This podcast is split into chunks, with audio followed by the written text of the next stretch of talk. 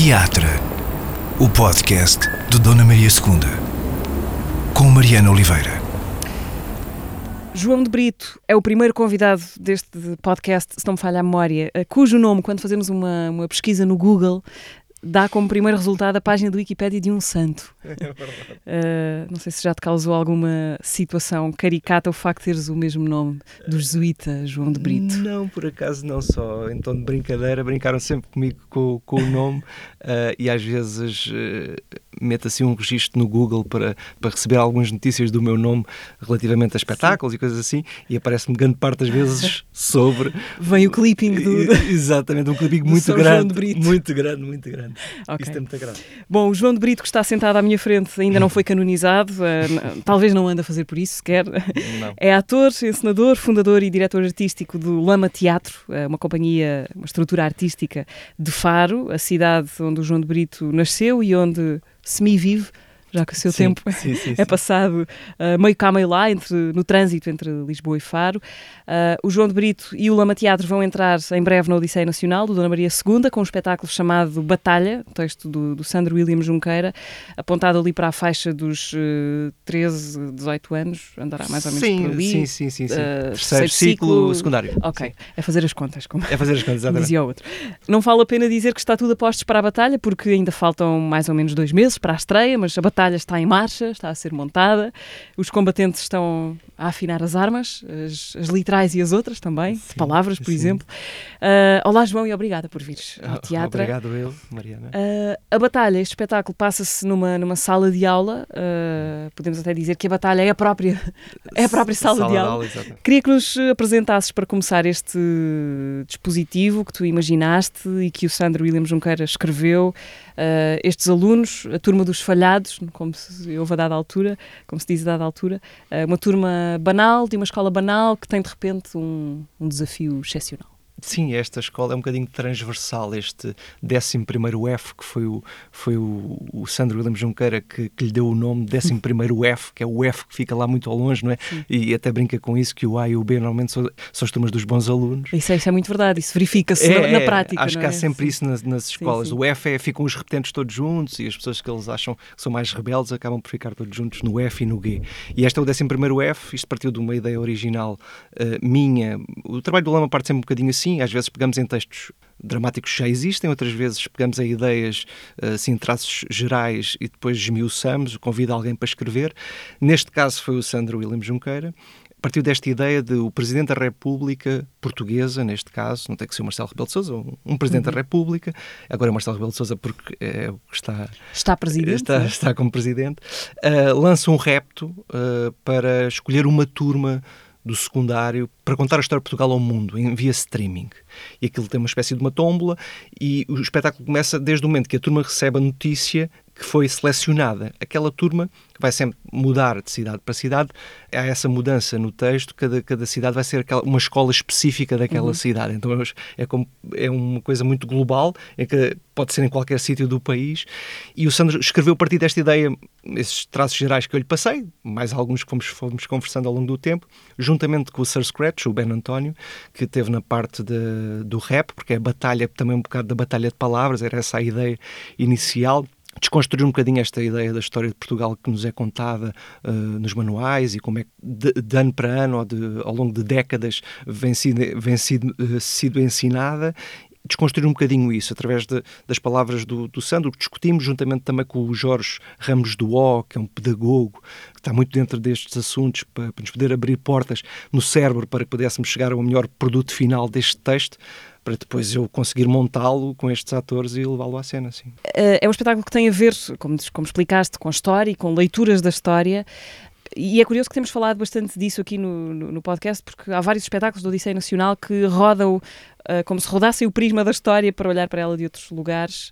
Uh, é isso que fazem também aqui, mas há logo outra questão, até antes de, mais imediata, antes de, de, da história, que tem a ver com a própria sala de aula, uh, com o pensar o que é uma sala de aula hoje, o, que é que, o que é que motiva ou desmotiva aqueles alunos e o que é que motiva ou desmotiva aquela professora, porque há a professora também, sim, a sim, Joana sim. Bárcia. Exatamente Presumo que tenhas feito pergun estas perguntas ou outras parecidas. Sim, Tens primeiro fiz perguntas a mim próprio né, sobre o que é que é isto, sobre, sobre como é que nós pensamos uh, as aulas, como é que Uhum. pensamos quando, quando passamos pela nossa parte letiva, não é? Agora já não estudo há uns anos, acabei, fiz mestrado, mas já acabei há uns anos, então já não, já não tenho essa ligação direta com uma sala de aula, mas há sempre uma crítica qualquer que, ou, ou qualquer coisa bafienta que nos, nos entra pelo nariz e, e do que ouvimos falar, do que vamos vendo nas notícias e, e do que nos vão contando professores amigos e alunos eh, da nossa família e nós vamos criando uma ideia geral do que é que é.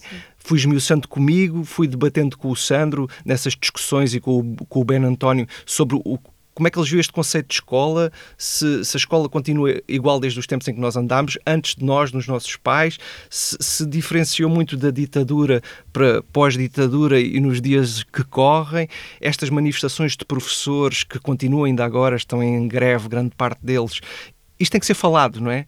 Como é que nós podemos falar disto a partir de, um, de, uma sala de aula, de uma aula de história, que retrata N episódios que nos são também incutidos desde muito cedo e são sempre os mesmos. Eu acho Uhum. que também muitas vezes são os mesmos e o Sandro também pega nisso. Fala, fala muito do. Há certa altura que a Joana Barça diz: então contem-me lá uma história, uma, um episódio da história de Portugal. Alcácer Quibir e, Al, e Alves Barrota não pode ser. E, e é quase como uma brincadeira com isso de. Há muitas coisas que são muito vincadas no que nós aprendemos e nós questionamos sobre isso, não temos respostas. Uh, acho que é impossível ter respostas claras sobre, sobre o assunto ou, ou, que são as mais corretas, mas passamos por várias sobre a história com o H pequeno, a história com o H grande, o que é que uhum. fica. Quem Na... é que conta a história? Quem é que quem escreve a história? Quem é que escreve a história? Quem é que conta? Que, uh, passou de que boca em, em boca? E esse é, é, é assim um, o núcleo central de, deste espetáculo. Uhum. Há essa coisa de pensar como é que a escola mudou e também como é que como é que as crianças e os adolescentes mudaram, quem são eles hoje. Uh, quando pensas nisso, por exemplo, em comparação com, com o que te lembras de ti, com o que era o teu habitat social, com a idade das Sim. pessoas que são retratadas na peça, como é que são as crianças e os adolescentes hoje? O que é que marca hoje ser Eu acho que pronto, é um bocado clichê falar disto, mas é, a tecnologia claro, é inevitável. Não é? Ainda ontem estava a dar uma notícia que, que, os professores, em várias escolas, está mesmo a ser questionado o facto do telemóvel ser proibido. Já foi em muitas escolas e outras escolas estão a tentar incutir isso. Só pode ser usado para ou telefonar para os pais ou para virem buscar ou, ou coisas do género, porque há mesmo essa problemática do brincar no tocatulá, no recreio, no, no conversar, as pessoas poderem trocar ideias, porque há um isolamento total das crianças quando estão no recreio e muitas vezes não estarem atentos à, à, à, à matéria para estarem agarrados ao telemóvel. Nós também tínhamos formas de fugir à matéria, todos nós fugíamos à matéria muitas vezes. Sim, claro, há, há coisas muito transversais, não é? Os instrumentos é que são outros. Os instrumentos é que são outros e a tecnologia de facto é mesmo é um ponto muito importante que, que, não dá para fugir e para falar sobre ele e acho que aqui os apontamentos já nas improvisações que temos feito inevitavelmente a tecnologia está lá os telemóveis essencialmente estão sempre na mão do, do, dos alunos também como ato de rebeldia mas como ato para usar também em prol do espetáculo e o, o tédio por exemplo uh, é, que é das tais coisas que, que viaja, viaja bem no tempo não é não foi inventado hoje mas o tédio achas que é diferente do que é os adolescentes de hoje entediam-se de maneira diferente do que se entediava os adolescentes há 20 anos ou 30 anos? Não sei, acho que. Não sei, acho que tenho uma certa dúvida. Não sei, acho que o tédio é um bocadinho transversal, esta questão do tédio. E, e, nós reforçamos isso no que estamos a montar do espetáculo, é, é essa coisa do tédio, do, do acho que o toque para ir para a sala de aula para pessoas nesta faixa etária que têm muita energia, muita, despendem muita coisa, testosterona uhum. muito a fervilhar, não é? Uhum. E então há ali muito. O toque para entrar acho que é transversal ter tédio de ir para dentro de um sítio que é fechado. E isso é um dos questionamentos desta, desta da pedagogia de agora, que é será certo estarmos dentro de uma sala a ter uma matéria durante um, um, um número de horas específico, ou será que mais valia estarmos ao ar livre ou num sítio onde as cadeiras não estão todas arrumadinhas, não temos um quadro, não temos a figura da autoridade mas acho que o tédio, do, o toque, acho que causa um tédio para grande parte das pessoas e acho que é transversal, de maneiras diferentes, mas é transversal. O elenco é bastante jovem, uh, próximo da idade dos. dos um bocadinho aldrabado, mas, mas Sim, próximo. mas enfim, é credível, é tudo muito credível. Do, do que tens falado com eles, eles, eles sentem que estão a representar uma coisa próxima do que eles são ou foram até há pouco tempo? Mais ou menos. Eu acho que eles são um bocadinho privilegiados nesse aspecto, porque alguns estudam dança, outros estudam teatro, outros estu... Eh, mas acima de tudo eles já têm um discurso, eles, enquanto pessoas, têm um discurso elaborado sobre, e muitos deles foram escolhidos em audição, e logo aí, isso também foi um, um dos motivos para escolher. É, nas improvisações que fiz durante a audição, muitos deles já tinham um discurso muito vincado sobre a minha provocação sobre a história de Portugal. Uhum. Eles próprios chegaram a um sítio que era onde eu gostava que eles chegassem. E logo isso aí foi um ponto de partida. Acho que são, são todos miúdos muito inteligentes e já com uma bagagem ótima para a idade que têm. E acho que isso é uma vantagem para quem está a trabalhar com eles e todos com formações muito diferentes, mas o grupo acho que está a funcionar muito bem. Acho que sou, estou mesmo contente com o que está a acontecer, juntamente com a Joana, que que dispensa apresentações, é uma atriz uhum. incrível.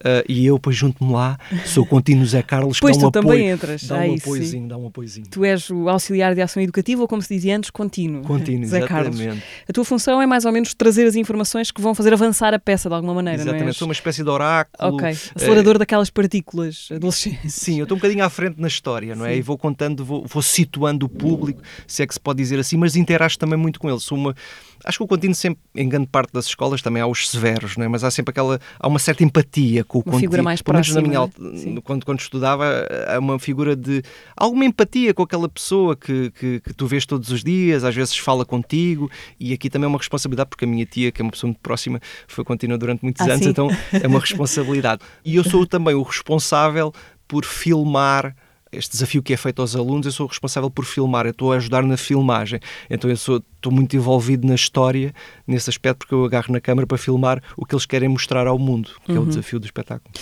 Uh, o Sandro William Junqueira, que escreve o texto, uh, não é algarvio, mas quase. Uhum. Ele viveu uma parte grande da sua vida em, em Portimão sim, uh, sim. e tem escrito ultimamente tem trabalhado também ultimamente sobre a região, inspirado por uma espécie de, de lado B do Algarve, o Algarve interior, longe dos, dos olhares do turismo. O Algarve já vos tinha juntado antes de se juntarem para este projeto ou não? O, roçámos, foi ali mesmo quase, quase, quase, quase. Eu fiz um, um, espetáculo, fiz um espetáculo sobre o medronho, com o Lavrar o Mar, na primeira edição do medronho, que fazíamos em várias destilarias de medronho, e eram textos escritos pelo Sandro, William Junqueira, pelo Afonso Cruz, uhum. só que eu fiz os do Afonso Cruz, não fiz os do Sandro, okay. mas acabámos por nos cruzar e já sabíamos, eu sabia que ele existia, ele sabia que eu existia, e fiquei com essa vontade de trabalhar com ele mais cedo ou mais tarde. Gostei muito do que ele escreveu, já tinha lido outras coisas dele e agora apanhei-o neste projeto e há sempre essa cota, eh, ainda ontem falámos em off, que havia essa Sim. cota algarvia, como, como os ensaios estão a decorrer em Lisboa, porque os atores acabam por ser de Lisboa, o resto da equipa artística há assim uma cota de, de algarvios. A Inês Ferreira da Silva, assistente de encenação, é algarvia. O Henrique Ralheta, que faz o cenário, também é algarvio. Eu. Uhum. E o uhum. Sandro, que tem uma, é costela, é e, uma costela e meia do Algarve. Sim.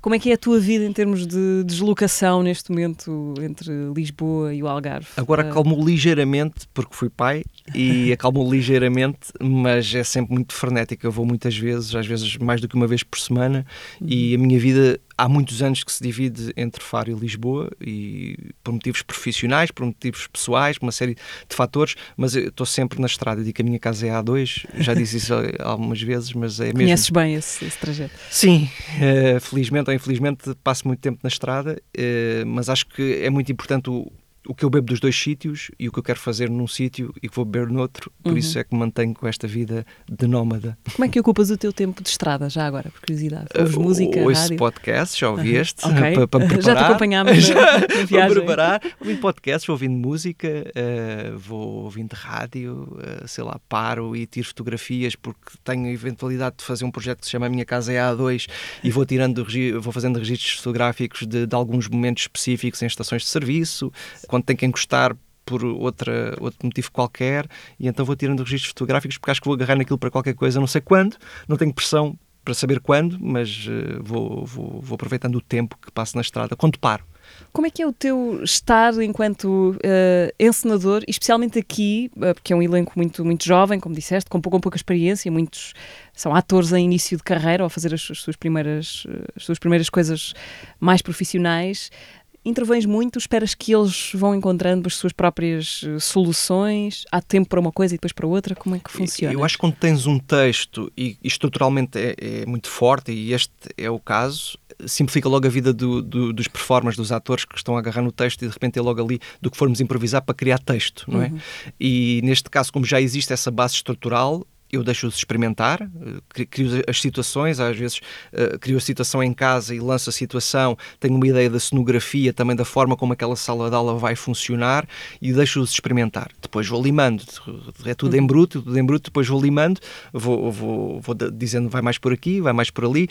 Acho que a vantagem de ser ator dá-me essa, inevitavelmente, eu sou, sou um encenador-ator, então vou muito também pela lógica do ator, mas também gosto de trabalhar muito a ideia do grupo. Uh, gosto muito que, que a massa humana, e, e, raramente há dinheiro para trabalhar uhum. com, com oito atores, como é o caso, muitas vezes são três, são dois, são quatro às vezes, e, e agora são oito e se sabe muito bem trabalhar essa massa humana e eles estão quase sempre em cena, e, e isso é uma vantagem, e poder trabalhar através desse trabalho de grupo, a escuta, que é dos, das coisas primordiais que eu acho que, que gosto mesmo de trabalhar quando trabalho com pessoas mais novas ou quando trabalho com pessoas mais velhas, a, a, primeira fase da escuta, de criar o grupo, das pessoas estarem unidas, estar sempre a, a, perceber o que é que está a acontecer, independentemente de não estarem a falar, está sempre a acontecer cena e reforço muito isso, dos pormenores de a cena não acontece só quando falas uhum. e, e, até acontece muito mais vezes quando não falas e as pessoas estão no segundo plano e adoro os segundos, terceiros planos do teatro e trabalho um bocadinho nessa lógica e depois vou limando e vou, vou dirigindo eh, a parte textual, a parte como é que, como é que hão de contrastar um com o outro. Talvez isso seja uma das coisas que mais que, que, que escapa, porque, enfim, porque tem de escapar a quem vê um espetáculo esse aspecto de construção de como um, um, texto, mesmo como disseste, um texto que já tem muita informação ou que já, que já diz muito sobre aquilo que quer, mas uh, a margem de, de, de, ou seja, o que se pode fazer a partir dali a margem de possibilidades é muito grande, não é? Sim. Como é que um ator dá vida àquilo? Sim. Que quando só vemos o ator a acontecer, parece que aquela é a única possibilidade, porque é aquilo que estamos a ver, mas a margem de possibilidades é, é muito grande. É muito é? grande, é. E, e, aqui ainda por cima tens um, um ator, autor a escrever. Sim. O Sandro também trabalha como ator e trabalhou como encenador. Tem logo uma lógica muito específica de como é que pensou as cenas. De repente passa para mim é outra camada que eu já pensei de outra forma e já disse: mas como é que meteste aqui? Vi uma cena que ele dizia: apagam-se as luzes. E pá, não estou a visualizar bem a cena. Não, não literalmente, porque se apagaram Sim. as luzes, mas não estou a visualizar a cena. E ele, ah, não sei o que, estamos a falar comigo e eu estou a fazê-la de outra forma e, e, e, depois eu a passar a palavra, é quase contar um conto, né? passar a palavra ao, ao, aos atores, eles já estão a interpretar ainda de outra, com outra camada. E depois isto vai-se misturando estas camadas e acaba por. a cena fica dez vezes mais rica do que uhum. estava quando, quando existia no papel. A batalha vai se estrear em novembro no, no, Teatro das Figuras em Faro. Depois, ainda este ano, passa em Portel, Sines e Ponte Sor. É isto, não é? Uh, continua em viagem para o ano, não é? Sim, de... uh, em abril de 2024 vai estar no CCB, na Black Box do CCB. Ok. E o texto vai ser também editado em livro, com lançamento também em novembro, 3 de novembro, no Teatro das Figuras. Uh, e é possivelmente o primeiro texto do mundo em que Shakespeare e Raul Minhalma uh, estão na mesma frase. Exatamente. Aparecem na mesma frase. Uh, mas para mais informações vão ter de esperar para ver o espetáculo, para ler o, a peça que vai, ser, que vai ser editada nessa altura. João, eu queria fazer uma, uma, uma espécie de reconstituição, histórica ou não, de, do teu caminho até aqui, até ao aparecimento do, do Lama Teatro há 13 anos. Uh, a tua relação com o teatro começa uh, como muitas histórias começam, que é na escola, uh, justamente, nem propósito. vais parar ao grupo de, de teatro da escola, o teatro improviso, sim, é sim, isso. Sim. Foi daqueles acasos da vida que tanto podiam ter acontecido como não, ou já tinhas ali qualquer coisa, um interesse que te, que te ia puxando para aqueles lados? Eu, eu acho que fui lá bater à porta porque tinha muito tempo livre, tenho mesmo essa percepção. Às vezes já, já me falha um bocado a memória, não me lembro, mas o que eu me recordo é que eu repeti o 12 porque fiquei a repetir matemática e fiz melhorias de notas noutras disciplinas. E como tinha muito tempo livre, uh, fui bater, pá, não sei, vi qualquer coisa que me interessava ir lá bater à porta. E fui bater à porta e a professora aceitou-me e comecei a experimentar aulas de expressão dramática, teatro, estar com aquele grupo, que era um grupo novo da, da própria escola, mas que eu não conhecia muito bem. Vi pessoas de outras escolas secundárias e de repente aquilo, não sei, foi-se fundindo, foi, uh, gostava muito de lá estar, era uma vez por semana, e depois apresentámos, apresentámos um espetáculo no final do ano, no, no auditório do PDJ em Faro, e a partir daí eu achei que aquilo podia ser uma profissão, não sei como, não tinha ninguém da minha área, uh, o meu avô, que eu nunca conheci, foi ligado ao canto alentejano, porque tenho, a minha família materna é alentejana, mas não tinha ninguém ligado às artes nem lá perto. Não sei porque é que tivesse vontade de ir lá bater à porta, mas também pensei como hobby, não pensei que ir lá bater à porta ia ser ator profissional. Sim. Depois as coisas foram-se ligando e achei que devia seguir esta vida. Acho que eu também não estava muito feliz de estar no agrupamento económico ou social e ir para a gestão ou economia, não era propriamente. Acho que era um bocado um seguimento do meu primo, que é como fosse também quase meu irmão, que é uhum. é gestor, e então pensei que pudesse ir para aquela vida, mas não estava. Acho que não estava muito feliz e tinha tempo livre, então fui bater à porta e fui para o teatro. Mas depois ainda foste dar uma volta pela economia antes de ainda voltar ao teatro. Fui aquele, aquele fazer a vontade ao meu pai, okay. principalmente, uh, que depois uh, é sempre aquela conversa de dizer. Há sempre essa conversa. Há sempre essa conversa, não é? Ainda a minha prima me recordou há uns tempos que, que do dia que ela me incentivou a ter a conversa com o meu pai uh, para desistir de economia no, no, final do primeiro ano e, e, tentar estudar teatro. Foste estudar economia para Évora. Exatamente. Ok, mas foste com alguma espécie de convicção ou só mesmo hum, já com aquele espírito de, de deriva? Foi muita. Hoje em dia é muito bonito pensar nisso porque eu nunca nunca pensei em sair de Faro. Hum. E só, só pensei em sair de Faro com o boletim à frente. De, o boletim de escolha... De, de, de, de cursos. Ok. Então eu concorri para o ISEG, para o ISEG, para o ISEG, depois fui para Évora, Évora, e Faro era o último. Mas não falei nem com a minha mãe, nem com o meu pai, nem, nem com ninguém. Eu ia ver como é que me safava, porque eu já trabalhava, tinha aqueles trabalhos que juntava algum dinheiro para depois poder me sustentar. trabalhava na TAP, carregava malas na TAP, e então como grande parte dos algarvios uh, já passaram por lá. Uhum. E, e depois, com esse dinheiro, pensei que podia ir para fora uh, e então entrei na quarta opção, que era Economia em Évora.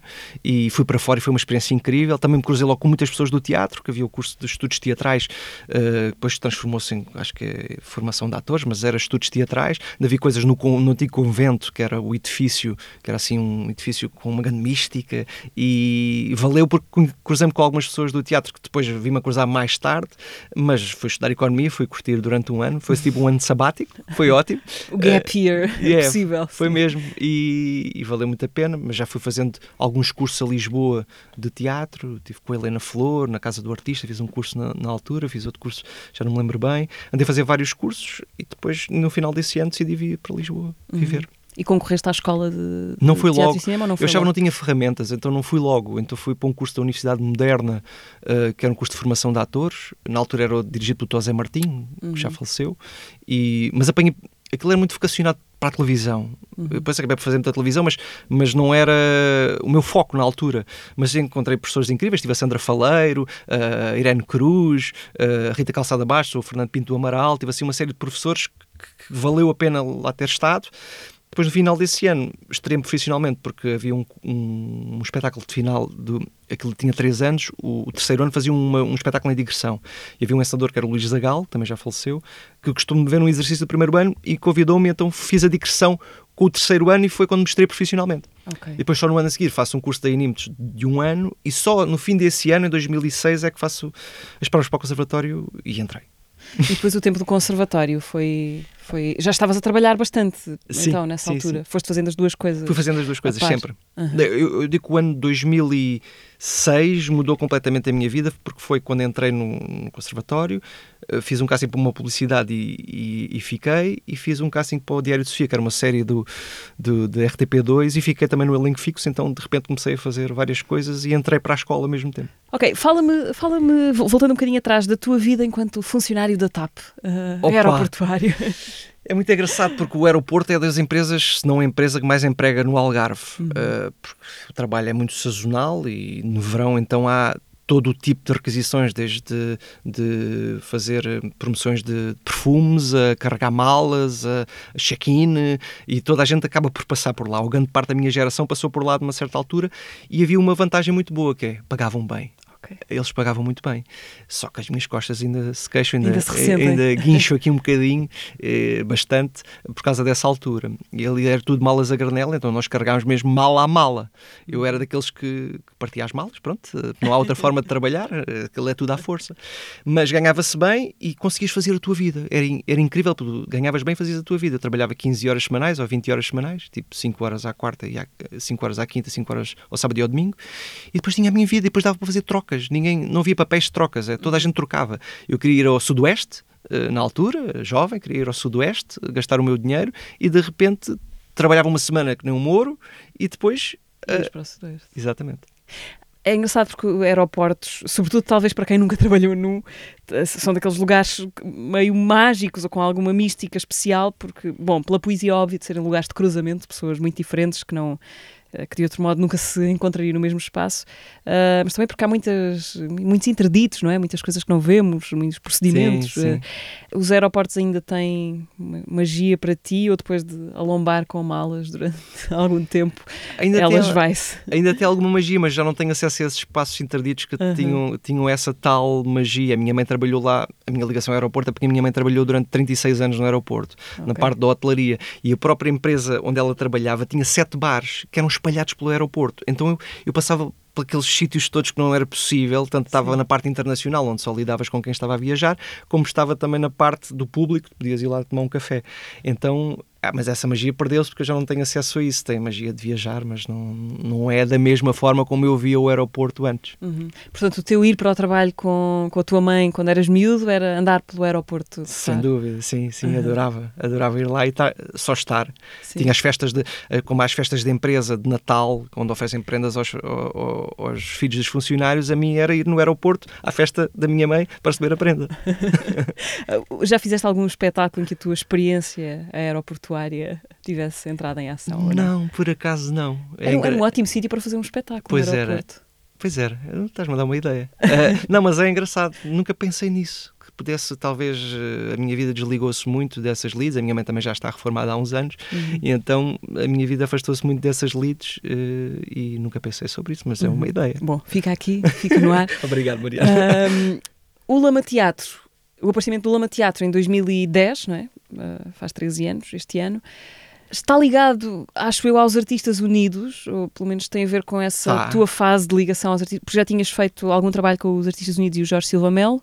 Uh, até que acontece até o que... que acontece o lama. Assim a ver se consigo contar assim traços gerais e rápido. Uh, eu fiz um, um, espetáculo no ciclo de novos atores com o Elman Sancho. Uhum. havia um ciclo de novos atores no Teatro São Luís onde nós apresentávamos um certo a um júri na altura os jurados não sei como é que se diz. Uh, na altura era a Beatriz Batarda o Adriano Luz o Marco Martins o Costa Reis e o Jorge Salavisa. E tu fazias um certo e eles aprovavam para tu apresentares uh, o resultado final no Jardim de Inverno. E eu fiz com o Elman um texto que é o Brilharetes do António Tarantino, de um autor italiano. Fizemos um certo desse texto e, e passámos essa fase de, de, dos avaliadores e fomos apresentar no, no, Jardim de Inverno com outros grupos.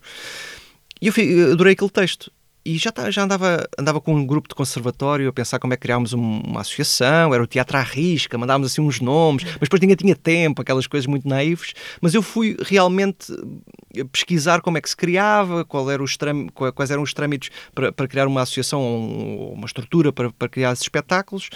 E, e, nessa altura o, o Estevão Antunes dá o meu nome, era um colega meu, dá o meu nome para trabalhar com, com o Jorge Silva Melo, que estava a fazer um espetáculo com muita gente nos Artistas Unidos era a fala da criada, era o monólogo de Elsa Galvão, que, que, tinha uma espécie de figuração, nós dizíamos umas coisas no fim, e eu estou a trabalhar com o Jorge e cá fora, literalmente a fumar cigarros, ainda fumava na altura, uh, e disse ao Jorge: como é, quanto é que custam os direitos do, do, do Brilharetes que eu gostava de fazer?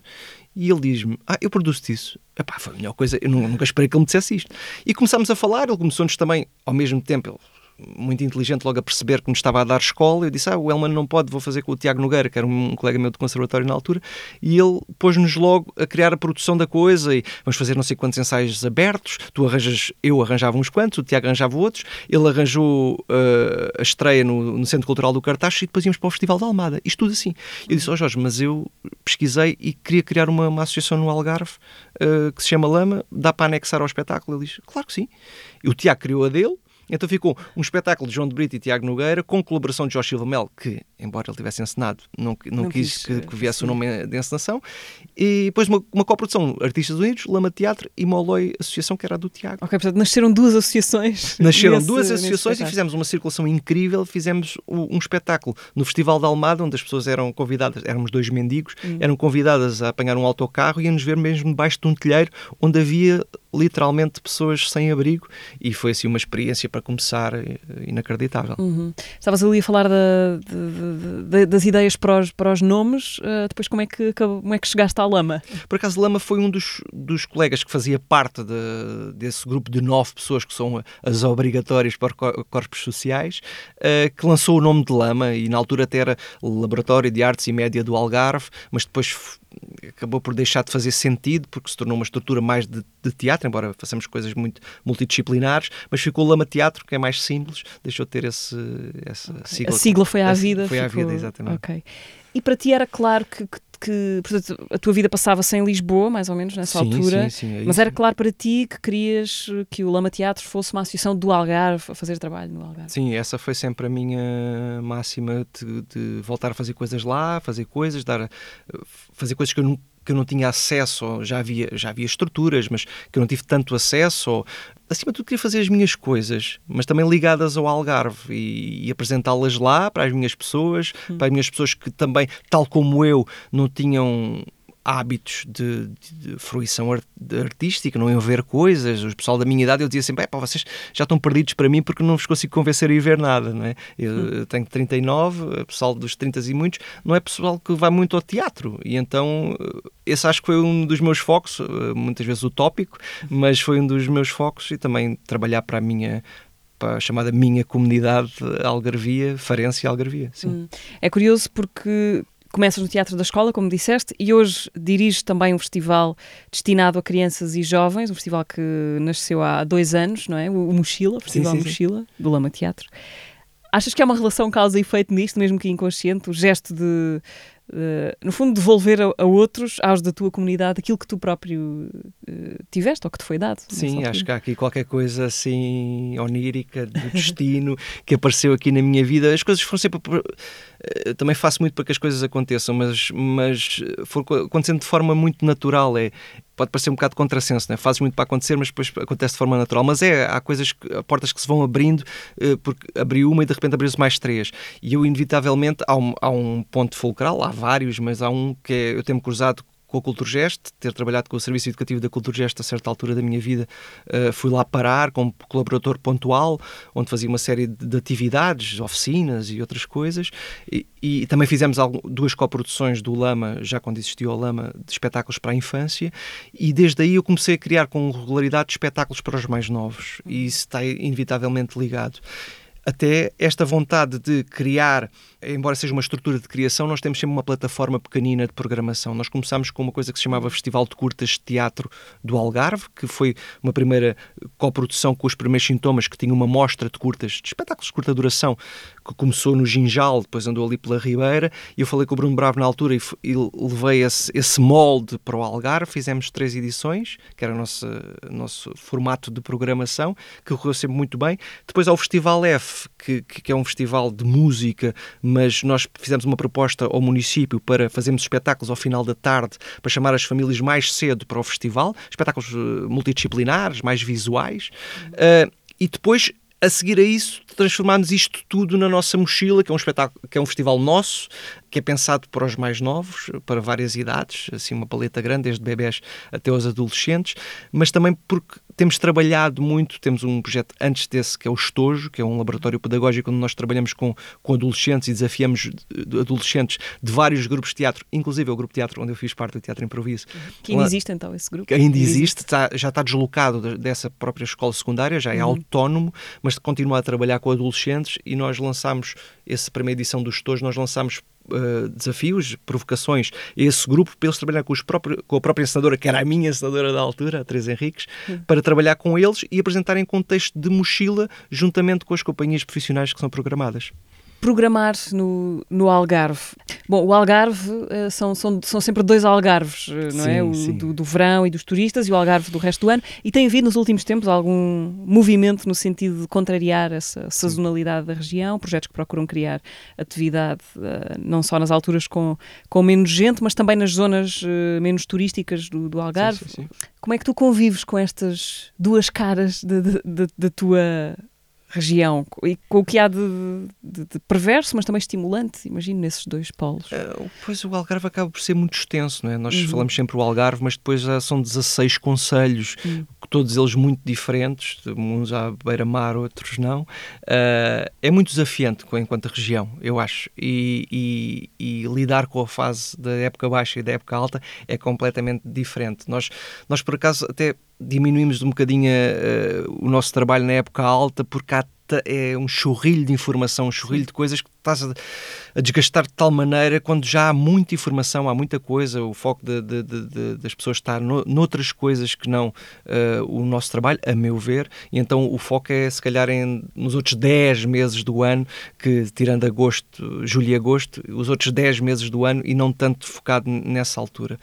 O 365 Algarve tem um programa muito importante que, que, que realçou todos os recantinhos do Algarve hum. e todas as estruturas e todas as empresas juntas com associações que, que, se juntaram para criar espetáculos desde novo circo, coisas ligadas à gastronomia, dança, uh, criou uma série de, era cerca de 20 espetáculos, 20 espetáculos, não, 20 projetos uh, por cada época baixa que deram uma dinâmica ao Algarve que, que eu nunca vi pronto, se já, já houve antes de mim, mas que eu me lembro nunca tinha visto. E, e, e isso de repente escoa-se porque é uma medida política que é ligada ao turismo do, de Portugal, eh, por sua vez, que, que era diluído no, no, turismo do Algarve, mas foi extinto esse, esse, esse financiamento e de repente o trabalho que foi feito e foi bem feito, de repente desaparece e, e, e, é duro como qualquer trabalhar em cultura em Portugal é assim muito utópico muito louco, mas no Algarve às vezes ainda é mais específico e algumas cidades do Algarve ainda é mais específico e mais difícil. Uma das, uma das coisas que salta imediatamente à vista quando olhamos para as coisas que tu, que tu, que tu já fizeste é que já fizeste muitas coisas. uh, às vezes, duas, três criações no mesmo ano é um ritmo que parece meio louco. É fazer muito é a maneira mais, mais eficaz, talvez, de fazer melhor? Porque é que tu tens esse. Não sei, é para eu apaixono pelas coisas, eu ah. gosto mesmo de fazer, não faço para dizer que que tenho no currículo, estás a ver? Não, hum. não é mesmo. É, eu apaixono pelas coisas e houve uma altura, agora já, já não faço tantas criações por ano, houve anos assim muito frenéticos. Porque eu, estava a fazer uma coisa minha, mas depois era convidado por um encenador que eu uh, adorava trabalhar e, e decidi embarcar, depois ou li o texto ou, ou, ou falava-me sobre o projeto e eu decidia arrancar. E então conseguia-me desdobrar porque eu estava mesmo focado no trabalho, eu gosto mesmo do que faço e então era mesmo por, por me apaixonar e querer, querer agarrar os, os espetáculos e conhecer mais pessoas e, e ligar-me, e depois uns iam para a digressão no Porto, outros iam para o Algarve, e eu adorava andar na estrada. Acima de tudo, as coisas foram acontecendo e eu fui tentando, dentro dos meus horários e da minha capacidade física, uh, conseguir dizer que, dizer que sim, já estou mais cansado, acho que isso é inevitável, mas uh, nunca foi muito para fazer currículo, foi mesmo, e hoje em dia cruzo-me com muitas pessoas que conheço, que, que, trabalhei e acho que isso é uma dádiva, não sei. Qual é que é a característica mais fundamental da estupidez humana? Aí, a característica fundamental da estupidez humana. Um, Ou de um estúpido, vamos dizer assim. Um estúpido. O que é que define um estúpido? Pronto, define um estúpido. Posso ir pela lógica do espetáculo que fiz, que é uma, a partir de uma ação, eu faço uma ação, né? eu neste momento retiro o, o microfone e como tu não vais beneficiar com isso porque ninguém te vai ouvir, eu também não vou beneficiar porque é só para, ser, para fazer pirraça, não é? Uhum. Então é de uma ação, nem eu nem tu beneficiamos. Esta é a lógica de, do Carlo Cipolla, que foi o autor que escreveu esse, esse ensaio filosófico ou matemático que nós levámos à cena este ano no Teatro Trindade. Leste um ensaio e apeteceu-te não, por acaso foi o meu, o meu colega do Lama que dirige, dirige comigo o Lama Teatro, o Sandro Benroz, faz a parte da direção executiva. Uh, ele uh, fiz uh, num aniversário meu, para aí há três anos, ele ofereceu-me um livro. Ah, um dia, gosto muito deste livro já há uns anos, um dia se, pensa sobre isso para, para, para levar isso à cena. E eu depois li, passado uns tempos, li, li o livro e disse: é pá, tenho que pegar nisto. Só que o texto é muito matemático, muito teórico, uh, pegar só naquilo teria de ser numa ótica um bocadinho de conferencista, um professor sim. a falar sobre aquilo. Uma, uma, taxonomia de estúpido, da estupidez, sim, não é? Como sim, é que se é, seria assim estar a dizer aquilo por, por um, como é que se diz? Por tópicos. Por tópicos, não, não tinha muito interesse, a meu ver. E então decidimos passar aquilo para um contexto de talho, uma coisa mais mundana, mais de, um, de uma profissão do dia a dia, uh, com, com, a ajuda do Miguel Graça e do, do Noiserve, uh, demos ali uma. arranjamos um outro texto que faz parte deste texto, que é um discurso mais corriqueiro do, do talhante, que, misturado com esses ensaios filosóficos e que ele vai mandando assim umas postas de pescada e tem uma interação com o público, que ele divide-se em três atos, ao momento do talho estar fechado, o, o, momento em que o talho abre e tem interação com, esse, com esses tais clientes e, e, o terceiro momento em que o talho fecha uhum. e, e, termina o espetáculo. Uh, na vida, irritas-te muito com os estúpidos? A estupidez. Irrita-me um bocadinho. Às vezes. Há em todo lado ou há algum sítio onde eles apareçam com mais frequência? Pronto, há aquele básico do, do trânsito que há muitos, não é? Uhum. Mas uh, há muitos sítios onde uh, há estúpidos por todo lado. Uhum. Eu também sou muito estúpido muitas vezes, tenho consciência disso. Mas uh, irrita-me, mas tenho até bastante paciência. Uh, foste pai, João, não é? é Há pouco tempo. Uh, aí ensaia-se alguma coisa ou é um espetáculo totalmente de improviso? Ensaia-se, ensaia-se algumas coisas.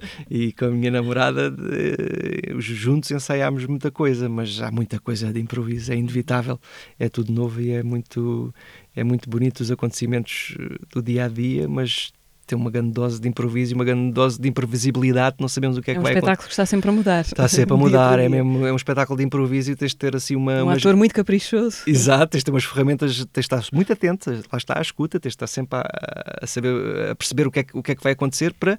É reação, é ação-reação. Fazemos aqui uma pequenina pausa para ouvir o que disse a Helena Caldeira, convidada no último episódio do teatro. Isto é só mais uma história banal de como é que um grupo de teatro se formou. Pronto, foi na escola e eles convidaram para fazer parte do espetáculo. Eu, olha, porque não? Os castings chegam, às vezes não chegam e, e, temos que nos fazer chegar aos castings, também é uma, uma realidade. Mas falar inglês durante uma hora e meia foi efetivamente um desafio. O meu inglês não era muito bom. tu com a câmara podes um, escolher ver ou não ver. No teatro tu vês tudo.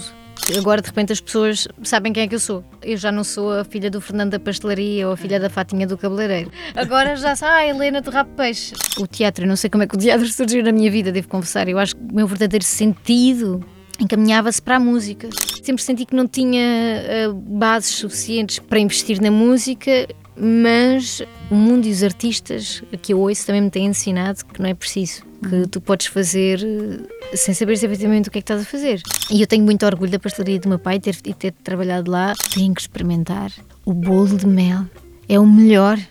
É o melhor bolo de mel que eu já comi em toda a minha vida. E o molotov é incrível.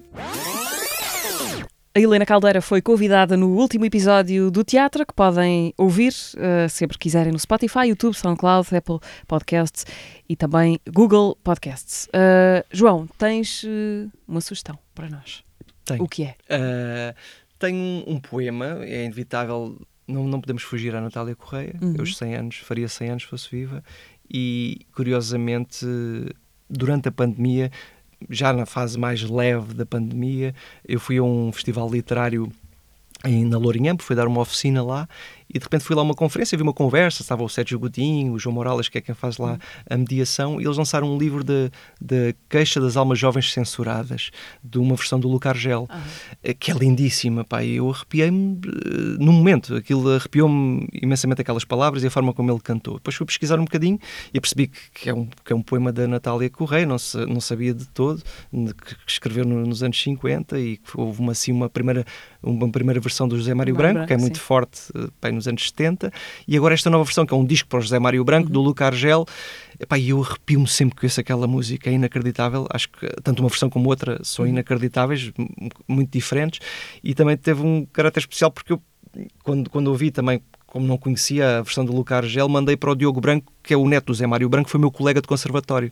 E ele disse também não conhecia, então já fiz um já, já okay. fiz assim um, um, ato bonito nesse okay. dia. Então façam um favor a vocês mesmos e se não ouviram, vão ouvir a Queixa das Almas Jovens Censuradas, as duas versões, não é? Zé Mário Branco e, e Lucar Gel. E Lucar Gel.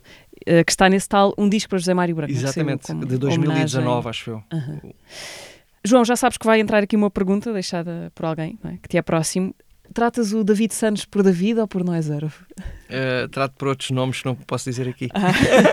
Como é que ele está na tua lista de, de contactos? Também posso não podes dizer. Posso, posso, posso. Foi ele que disse para perguntar, não é? Não, não, não, por acaso não. Ele está, vou dizer, Uh, porque isto é, isto é a brincar com ele, porque ele faz a mesma coisa.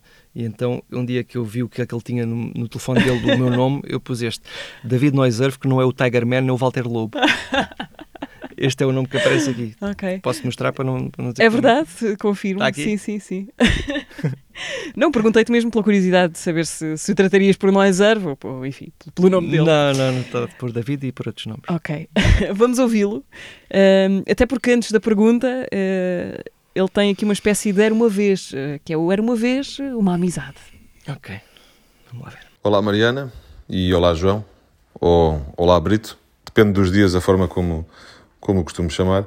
Estive a fazer aqui umas pesquisas e eu acho que a primeira vez que soube que existia um João de Brito, que era de Faro, foi em 2015, quando ele estava a fazer um projeto com a Iola Pinto, que eu já conhecia, em que eu estava a fazer de ator e também de, de bailarino, entre aspas, e a Iola perguntou-me se poderia usar uma música minha nesse espetáculo, acabou por usar, e eu depois acabei por ir ver o espetáculo, e na altura devemos ter falado um bocadinho só. Depois, acho que se calhar um ou dois anos depois, eu tive uma série de concertos no, no Teatro Ibérico e lembro que num dos dias estava um rapaz lá com um problema, porque tinha tido um furo, e depois percebi que ele era também amigo ou já namorado de uma, de uma, de uma amiga minha que eu já conhecia há uma série de anos também da altura da, da faculdade. E achei piada à mota e percebi: olha, este é o ator da, da peça de, da Iola. E teremos eventualmente falado mais um bocado. A verdade é que uns tempos depois, a Iola acabou por fazer um outro projeto em que fizemos os três. Um espetáculo que se chamava Fit In. Eu acho que a partir daí começámos a ter uma regularidade na vida um do outro muito maior. Não só em termos de trabalho, que temos feito várias coisas, mas acima de tudo a nível pessoal. Não só numa, numa, em vários períodos de férias que passámos com grupos de amigos. Uh, depois também começámos, os dois ao mesmo tempo, a começar a jogar paddle, que é uma coisa engraçada, e ele já me tentou pelo menos mandar uma raquete à cabeça para umas duas ou três vezes, porque ficava chateado quando perdia.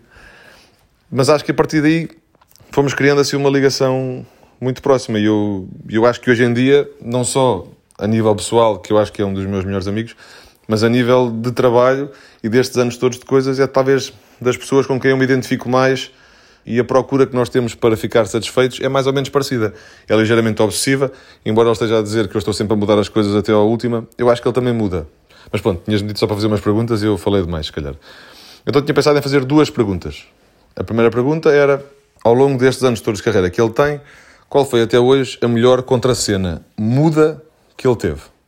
A pergunta número dois, eh, e que às vezes na música também sinto um bocadinho, quando a pessoa já fez de tudo um pouco e em termos só nos, nos projetos em que eu participei, ele já fez encenador, ator, bailarino, toda uma série de coisas, o que é que ele sente que é uma coisa que nunca fez e que gostaria de fazer? Ou se é que ele sente que há alguma coisa que ele nunca tenha feito? E portanto era saber qual é que seria aquele desafio que se ele recebesse amanhã, ele ainda iria sentir. Quer dizer, a pessoa sente sempre algo nervoso, mas o que é que ele nunca fez que gostava de ter feito? Ou que, ou que um dia irá gostar de fazer? Beijinhos e boa conversa. ok, algumas acusações que ficam aqui no ar, Poxa. raquetes de paddle. eh, Poxa, ele fez um monólogo, ele fala muito, pá. Ahm, a pergunta, a primeira era melhor Era contracena, contracena muda. muda. Não é fácil. Essa da contracena muda. Ele podia ter sido, mas eu pulo a, a dizer bom dia, então já não foi a melhor contracena muda. Mas ele foi forte. Ele está a ganhar esta coisa de, de estar como ator em cena e está, está a ganhar cada vez mais vontade. Ah, a dele foi inevitável, uma boa contracena muda, mas epá, assim, de chofre não me estou a lembrar assim de ninguém em específico. às vezes é mais difícil estar eh, em silêncio com alguém no palco. É muito mais difícil, às vezes, estar em silêncio, sim. Pá, não me recordo assim de nenhuma específica de. A dele é mais fresca porque foi o espetáculo que fizemos juntos. Ele só diz bom dia no espetáculo todo. Eu acho que conta então. e está sempre a dizer critérios. troca, troca aí coisas, não sei o quê. E agora não sei o quê, faz isto, porque aquilo é um monólogo disfarçado, é? Sim. Temos o Vitor que desenha ao vivo e o David faz a, a música ao vivo. Mas sou eu que falo, eles só dizem bom dia no, no início. Ele está sempre, muda aqui, e agora, e amanhã se fizesse assim, assim, assado, e quando estás a falar com o público, fizesse sei, tu faz tu. É como levasse com uma raquete de paddle na cabeça. Ah, não me lembro, assim, de uma coisa específica contra a cena muda, não me lembro. Ah, lembro-me de uma, mas foi na escola ainda, mas tinha graça, que era um, um amigo nosso que nós tínhamos uma fila e, e o, projeto final da de, licenciatura foi ensinado pela Cristina Carvalhal e foi no Maria Matos. E nós estávamos a ensaiar e eu tinha, estávamos numa espécie de guichê, eram uns textos do Peter e eu estava, estava numa espécie de guichê, tinham passado todos por mim, tinha uma fila e vinham vários, vários personagens, todos uns mais expressionistas, outros menos, e, o, e, e passava um, um amigo nosso que dizia: Quando olhamos para eles. E a Cristina parava sempre e dizia: Não, não, não, não, não. tens de ser quando olhamos para eles. Não faz nenhuma pausa. E ele vinha outra vez e dizia: Quando olhamos para eles. não, o pior não era isso, é que nós ríamos muito, mas quando vinha ao de trás, muitas vezes não falava porque não conseguia. Então tivemos muitos ataques de riso e uma vez ela abandonou a sala e foi-se embora chateada sim. connosco, sim, e com razão. Acho que foi assim, muda porque vinha na sequência dessa, dessa uhum. deixa do, do, nosso colega. Quando olhamos. E quando olhamos para eles, e, e, e os outros vinham atrás, não diziam nada, porque não conseguíamos falar sequer. Já agora, a propósito da tua relação de trabalho com o Noiserve, ele há muito pouco tempo lançou nas plataformas digitais uh, algumas bandas sonoras que tem feito para, sim, para, para espetáculos. espetáculos uh, e está lá algum do trabalho com o Lama Teatro. Está um é? valor das pequenas coisas. Sim, foi um espetáculo que fizemos em coprodução com o Luca no final do ano passado e ele também estava ao vivo e lançou uma das músicas nesse, nesse, nesse disco do Spotify que ele lançou agora. Uhum. Um, e a segunda pergunta dele era. Ah, é verdade, falta essa. Falta essa. Uh, ainda, bem ah! está, ainda bem que conduz isto melhor. o, a pergunta era o que é que te. o desafio que ainda te. Ah, sim, da coisa que. te faria aí vibrar qualquer coisa. Eu gostava. Eu, eu gosto de fazer muitas coisas diferentes e acho também é um bocadinho a resposta à tua pergunta de há bocado, porque é que eu fiz tantas coisas e não sei o quê, porque eu gostava mesmo de fazer tudo o que me aparecia era coisas muito diferentes e eu adorava, tanto aparecia o Teatro das Compras, que eram espetáculos na, na, nas lojas centenárias da Baixa, como fazer espetáculos no Teatro Rápido na altura, como trabalhar com o Teatro dos Aloés, sei lá, eram coisas muito desafiantes. E aqui, eu pensando bem, eu acho que nunca fiz uma, uma assumidamente comédia, comédia e eu acho que me, me divertiria muito, porque eu divirto muito nos ensaios e sou muito estúpido também. Uh, ainda hoje rimo muito no ensaio. Eh, assumidamente uma comédia onde fosse, fosse mesmo o objetivo de fazer rir as pessoas, não fosse só um espetáculo que lá no meio tem coisas risíveis. Foi assumidamente uma comédia, uh, até podia ser daquele caráter mais comercial, mais popular. Uma revista. Uh, não, acho que não chega a ser revista. Mas também, se fosse, se calhar não tenho ferramentas, se calhar não tenho ferramentas para isso, mas, uh, mas acho que uma comédia, assumidamente uma comédia, acho que gostava muito de, de, de experimentar, porque já fiz coisas que roçavam isso, mas nunca chegou a ser uma comédia uhum. e acho que podia ser um bom desafio. Ok.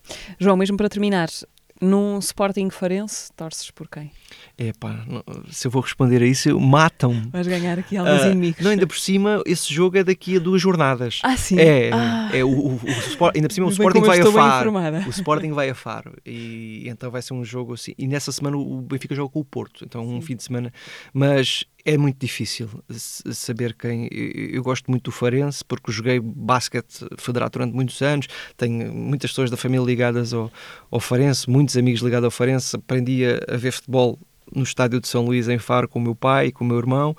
Então a ligação é muito forte, mas eu tenho uma ligação deste puto gigante ao Sporting, não me expliques porquê. E há muito essa guerra que as pessoas de lá não querem que tu querem que tu sejas só de um clube e é muito bonito, é assim muito poético mas eu não consigo. Eu também gosto muito do Sporting, sou mesmo também muito doente pelo Sporting, e então nos dois ou é empate ou depende do campeonato, como é que está o campeonato, estás a perceber? Uh, neste jogo, se desse empate não seria mal, ainda está muito no início, eu não quero que o Farense deixe a divisão, mas quero que o Sporting okay. seja campeão.